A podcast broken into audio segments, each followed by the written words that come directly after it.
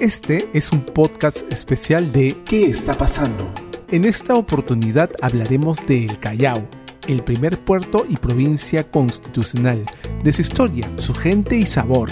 Yo soy Willy Vázquez El Paqui y este es el segundo episodio de Historias desde el Perú. Muchísimas gracias por estar ahí y escuchar.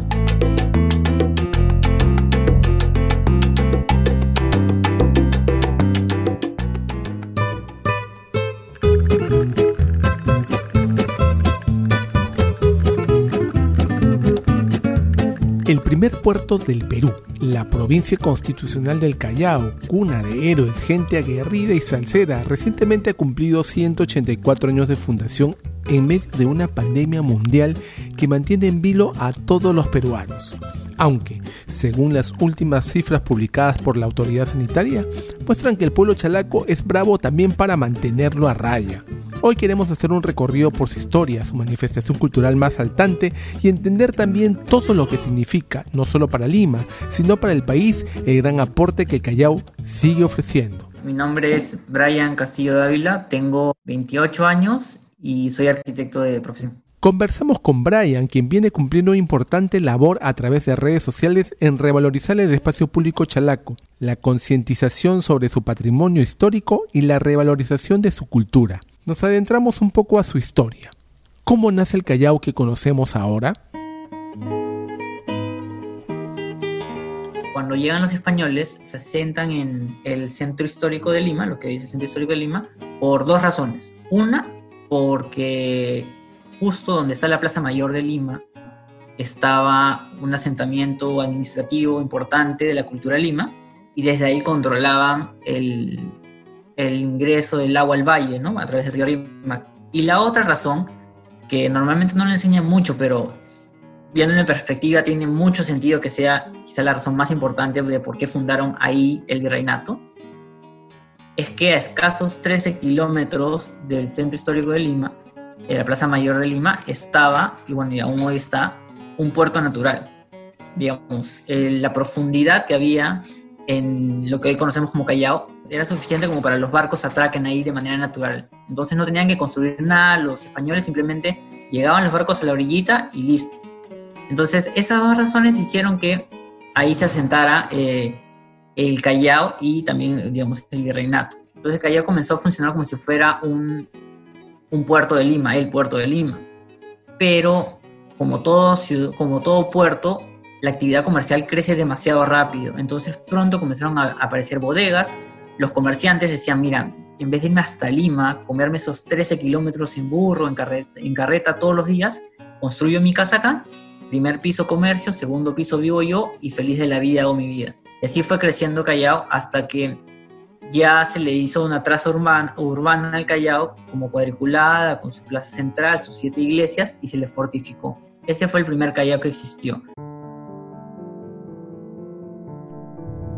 El 28 de octubre de 1746 se produjo un gran terremoto en Lima de dimensiones cataclísmicas que según los cálculos actuales llegó a 9.9 grados en la escala de momento, destruyendo gran parte de la ciudad y reduciendo el primer puerto a solo ruinas. Luego de que también la asolara un tsunami con olas de 15 metros de altura. Cuentan los cronistas que de los 6.000 habitantes que tenía el Callao, solo sobrevivieron 200 muchos de milagro. Esta desgracia cambió definitivamente el puerto que se conocía hasta ese entonces. Ese Callao hasta 1746 desapareció y a partir de 1747 empezó una nueva historia del Callao.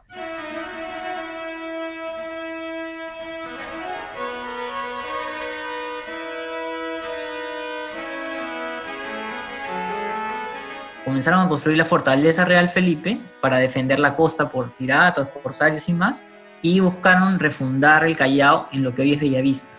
Pero nuevamente, el comercio del puerto hizo que la gente vuelva otra vez cerquita y vuelva otra vez a construir primer piso comercio, segundo piso para vivir para ellos. Y así esta segunda parte después del terremoto comenzó a crecer y a crecer a crecer en el Callao y es lo que hoy conocemos como el centro histórico del Callao. La arquitectura variada que hay en el centro histórico tiene una particularidad muy simpática que es, que es típica de arquitectura de puerto, que el primer piso es comercio, el segundo es vivienda y en algunas hoy en día en algunas, antes había muchas más.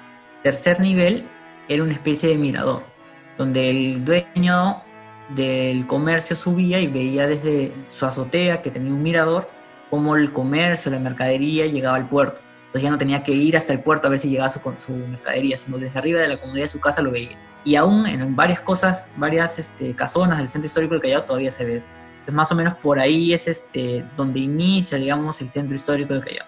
En el Callao, una mezcla de influencias de varias nacionalidades han aportado al afianzamiento de su cultura, costumbres, arquitectura e identidad siendo durante muchos años la puerta de entrada a la principal ciudad del Perú, viajeros de todo el mundo se fueron quedando cautivados por su hospitalidad, buen clima y ubicación estratégica. Muchos marinos echaron anclas y se volvieron chalacos. Está claro, y no solamente lo vemos en, en historia escrita, la presencia de italianos y en los apellidos que aparecieron y más adelante se quedaron como personalidades importantes o apellidos comunes en Callao, sino también en la arquitectura. Por ejemplo, el centro histórico del Callao tiene, como el de Lima, tiene, digamos, dos momentos. Uno que es el propio centro histórico, donde está el Girón Constitución, la Plaza Matriz y demás, donde están estas, eh, la Plaza Gal, donde están estas casonas este, magníficas, y también ah, está el Real Felipe, y luego pasando el Real Felipe, como yéndonos hacia la punta, está el barrio de Chucuito. El barrio de Chucuito es, eh, es un barrio que no solamente es, digamos, pintoresco, por eso que han pintado este, asemejándolo a, lo que sucedía en Argentina, sino que se tenía registro que las casas eran construidas con los restos o con barcos que tenían los pescadores. Entonces la madera de los barcos lo usaban para luego hacer sus, sus casas. Y eso de ahí, ese, esa manera de hacer arquitectura, y ese barrio tuvo bastante eh, presencia de inmigrantes italianos, justo el barrio de Chucuito. Hoy en día hay pocas familias, aún hay familias viviendo ahí, que tienen familiares entre italianos, y en cambio la otra parte, la parte que es de propiamente el centro histórico del Callao, esa sí fue mucho más variada. Hay mucha variedad de arquitectura en el centro histórico del Callao, propio de la gente que venía y digamos, vienes a un lugar nuevo y haces lo que tú conoces de tu, de tu ciudad o de tu país, sí hay italianos, sí hay este, ingleses. La presencia del Callao fue muy variada y lo lindo de esto fue que cada una de las personas comenzó a traer parte de lo que ellos conocían como su historia y en la arquitectura, en mi caso, se ve evidenciado toda esta mezcla. Obviamente que después toda esta época propia de la arquitectura española, de las casonas con balcón corrido, también tiene una gran presencia ahí. Una de las fracturas más grandes que tuvo el Perú es sin duda la Guerra del Pacífico, donde el Callao también desempeñó un rol importantísimo que quizás no es tomado en cuenta con la suficiente relevancia por la historia nacional. Y justamente es por esto que la población del Callao recibe el adjetivo de gente brava. Erróneamente muchos hemos pensado que era por la supuesta peligrosidad de sus calles, pues no, es por la bravura de su gente, por la defensa de la patria con valor y punto honor de todo el pueblo chalaco. El tema histórico de por qué la gente este, de Callao se nos conoce como gente brava, es porque, a ver, en 1836 ya a Callao se le reconoce como ciudad autónoma de Lima, 1836. Pero antes, en 1834, a Orbegoso, que era el presidente, intentaron hacerle un golpe de Estado. Entonces, en ese intento de golpe de Estado, ciudadanos, personas comunes y corrientes, se unieron a las Fuerzas Armadas y defendieron la ciudad del Callao para que los que querían tomar este, el Real Felipe y desde el Real Felipe hacer el golpe de Estado, no lo hicieran.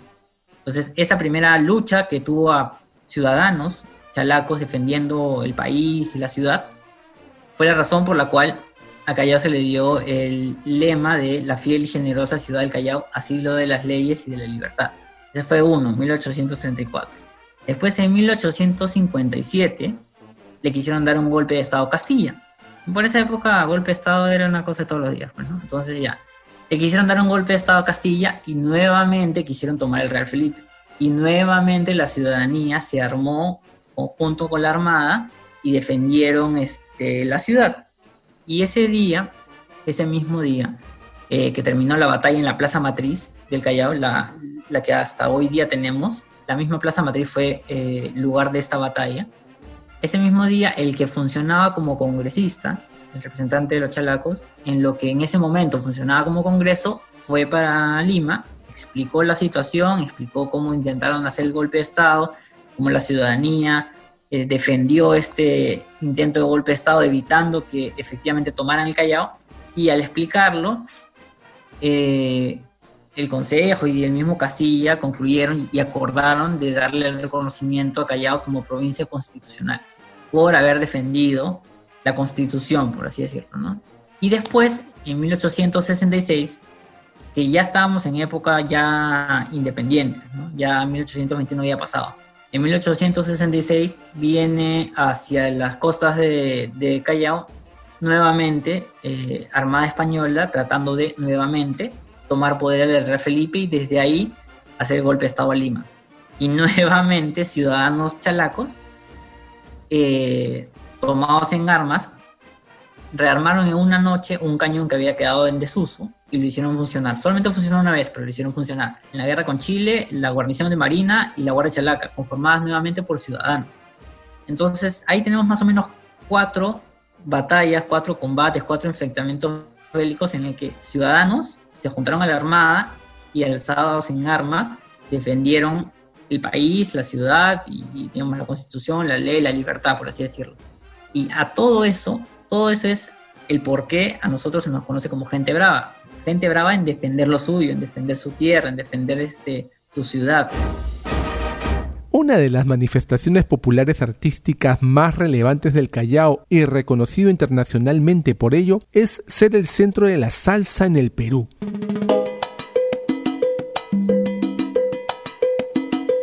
Orquestas, noches de soneo, grandes festivales y por supuesto sus noches de baile son parte de este legado que deja el primer puerto a la gran familia salsera mundial.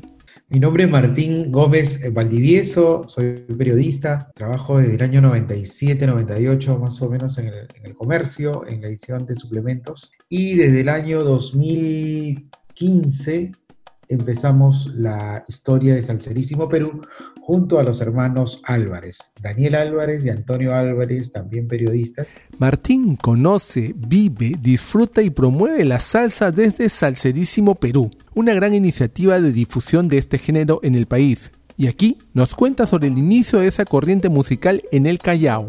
Eh, para eso habríamos, tendríamos que hablar un poco de la pre-salsa, ¿no? Y la pre-salsa es toda la década del 60 eh, hay, varias, hay varias teorías, ¿ya? La más, la, más, este, la más común, la que más se maneja, es aquella que efectivamente la, salsa ingresa por el puerto del Callao con el apoyo de los vaporinos y con eh, eh, la presencia de este bar, restaurante llamado El Sabroso, que se ubicaba en la calle Constitución 700, muy cerca del terminal marítimo y era un recinto eh, manejado por don Luis Rospiliosi Carranza. En esa época, en la ciudad de Nueva York, ya se vivía intensamente el fenómeno con la Sonora Matancera, que sentaría las bases de lo que luego sería la Fania Records, en ese ambiente de migrantes latinos que atesoraban la nostalgia de sus pueblos de origen, en un entorno muchas veces difícil y peligroso del barrio del Bronx,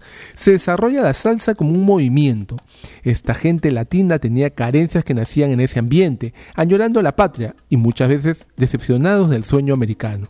Estas carencias, calculo yo, como, como eh, digamos, eh, escenario urbano, calzaba o conectaba muy bien con el puerto del Callao, porque, como sabemos, también alrededor del Callao hay un escenario a ratos hostil, eh, a ratos este, festivo, espontáneo, alegre, eh, y, creo que fue uno de los grandes eh, elementos que propiciaron que el Callao adopte a la salsa como, un, como parte de su folclore. Carlos Loza Arellano, quien trabajó muchos años en El Sabroso y escribió muchas crónicas en el diario Extra, solía decir eso, ¿no? Él decía que la salsa es el folclore urbano del Callao.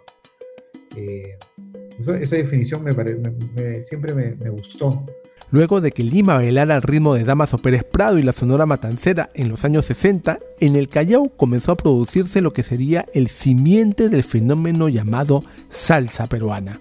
Y pasamos a una década del 60 donde la cosa fue cambiando un poco, ya eh, eh, se mantenía la radio comercial con estos eh, protagonistas, el boom de la música criolla también, pero en el Callao ocurría otra cosa, porque empezaban a llegar los, los vaporinos y, la gente que llegaba del, Caribe. La gran flota colombiana era justamente uno de esos este, buques que llegaban al Callao y la gente empezaba, los panameños, empezaban a, a, llevar su música, sus discos de 45, y a veces le decían al señor Lucho Rospigliosi a ver si le podían poner la música, así como cuando uno va a un bar ahora y vas con tu USB, Y, y ponme la música, ya, algo así, pero con los discos 45. Y esa música, los chalacos, los eh, parroquianos del Sabroso empezaron a, decir, ¿qué es esa rareza, no? Porque esa rareza no se escuchaba, no era el sonido de la matancera, tampoco era el mambo de Pérez Prado, era una cosa rara. Entonces este titulito de rareza empezó a masificarse. Y Lucho Rospigliosi, con mucho criterio, empezó a buscar sus propios discos y vio que eso le estaba generando ingresos, empezó a buscar sus propios discos, a buscar contactos para que le traigan material de, desde allá, de, desde Nueva York. Y en el año 62, estamos hablando del 58, 59, 60, y en el año 62 Lucho alienta la, la creación de una orquesta como Papo y su combo sabroso, que se convierte en una orquesta de trombones, algo totalmente, no se había visto eso en Lima, era totalmente distinto. Lima seguía, seguía, con ese sonido matancero de trompetas. Y el sonido pues de Mon Rivera y de Eddie Palmieri empiezan a... Era otra cosa, era más agresivo, era como, como probablemente un joven que busca un grupo de rock, escucha a Kiss o escucha a, a Leppard o cualquiera de estos grupos bravos del rock pesado y sienten que es una cosa totalmente distinta al grupo Maná, por ejemplo, que también es rock, pero es una cosa totalmente distinta. Entonces, dentro de ese ambiente duro, pesado, hostil, eh, de carencias, el bar se convierte en punto de encuentro sobre todo de los chalacos, porque ver a una mujer dentro de un bar en esa época todavía era, era mal visto, ¿no? Y bueno, eso es lo que ocurre, así más o menos se va formando este, este ambiente eh, pre-salsa, eh, la gente decía música latina, ¿no? no decía salsa, porque la salsa no, sabía, no, no era todavía el producto que se vendía desde la Fania, que recién arranca el año 71, o sea, casi 11 años después de este boom. Para ti, como si fuera mi propia mamaducha. Es indudable para todos los amantes de la salsa de Callao el gran aporte de Don Lucho Rospigliosi quien en su bar El Sabroso no solo cobijó a salseros impernidos amantes de la noche y la rumba, sino también se dedicó pacientemente a armar una gran discoteca donde se encontraban los especímenes más raros y discos que de no ser por la insistencia de Don Lucho en encargarlos y mandarlos a traer de fuera, no se hubieran escuchado en el Perú. En su local de la calle Constitución, El Sabroso también escribió parte de la historia de la salsa en el primer puerto. Pero luego del Sabroso se arman otros bares como el bar del Moyendino, que ya estaba incluso casi de la misma época del Sabroso. Luego está el bar El Marino del señor Juan Tejada. Y luego ya los chalacos que, o sea, habían también marinos, gente de, mar, que, que, les gustaba la música y traía música para su consumo. Y no necesariamente sonaban en, el bar El Sabroso. ¿ah? Hay uno que se llama Juan Sagasti, por eso te lo comento. Juan Sagasti es un señor que vive hasta ahora, tiene creo cerca de 85, 87 años, vive en La Perla, y él cuenta muchas esas cosas, ¿no? Incluso cuando él traía y su long play, le encanta la música del señor, dice que mucha gente se iba al barrio a poner su oído porque era una cosa también distinta. O sea, los chalacos creo que han tenido un chip de melomanía bastante particular, probablemente muy parecida a la de los colombianos. Pero las épocas que todos recordamos como la década más salsera del Perú fue sin duda los años 80, y por supuesto el Callao fue el centro de ella.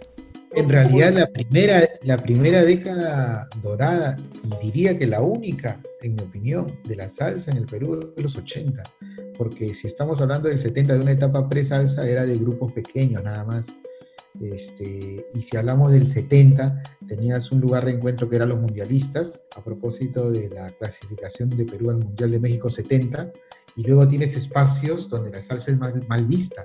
O sea, tienes Turquío, pero bares, tienes este, el Callao, bares y vecindad, pero no es que sea masivo, no era que toda Lima bailaba salsa, no era, o sea, no, porque incluso si alguien llegaba con un long play de Rey Barreto a una fiesta, como me lo han contado mucha gente mayor, eran mal vistos, estás loco, bote esa música, esa música de delincuentes, era muy mal visto.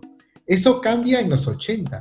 Incluso el Gran Combo tiene una anécdota, porque la primera vez que llega el Gran Combo al Perú, creo que fue el 80-81, llegan y no fue, no fue gente. O sea, para que veas que no, no había ni siquiera convocatoria, era muy reducido el, creo que fue en el Telmo Carbajo, incluso fue en el Callao. Eso te dice, te pinta muchas cosas, porque era en el Telmo Carbajo, era el inicio de los 80 y no tuvo gente el Gran Combo. Eso arranca ya, o sea, la manera, eh, la pegada masiva de la salsa. Yo me acuerdo que en los años 80 incluso algunos animadores decían, Lima, la capital mundial de la salsa, Lima, la capital de la salsa, jugaban mucho con eso.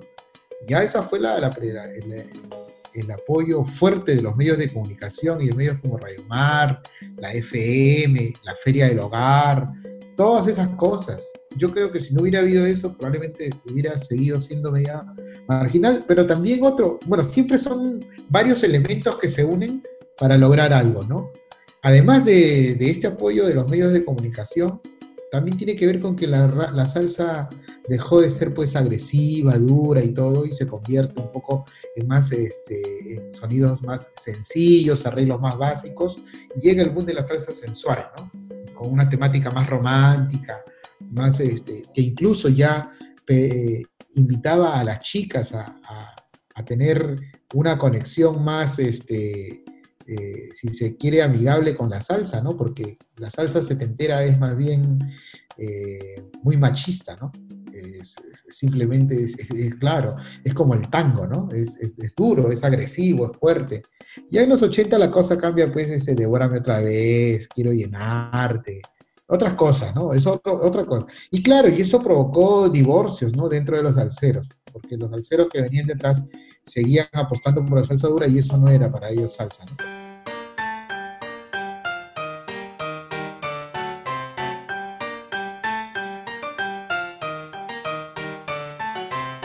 Felizmente, salsa en el Callao hay para rato, porque donde existe un chelaco con corazón peruano, siempre habrá razones para gritar ¡Chimpum! Callao. Hay buenos músicos, hay jóvenes que, están apostando por la salsa. Rudy Flores está haciendo un trabajo interesante con su, con su promotora, buscando a nuevas voces. He visto un muchacho Jason por ahí. Este, bueno, hay gente que no es del Callao, pero que está haciendo cosas como César Vega y Renzo Padilla, son de otros lados, pero el Callao, Callao sí mucho talento. O sea, es como lo que le la crisis de la salsa en el Callao es como la crisis del fútbol. Hay muchos talentos, hay muchos jugadores de esquina y todo, pero no tienen la oportunidad de mostrarse. Y a eso es lo mismo que pasa con la salsa.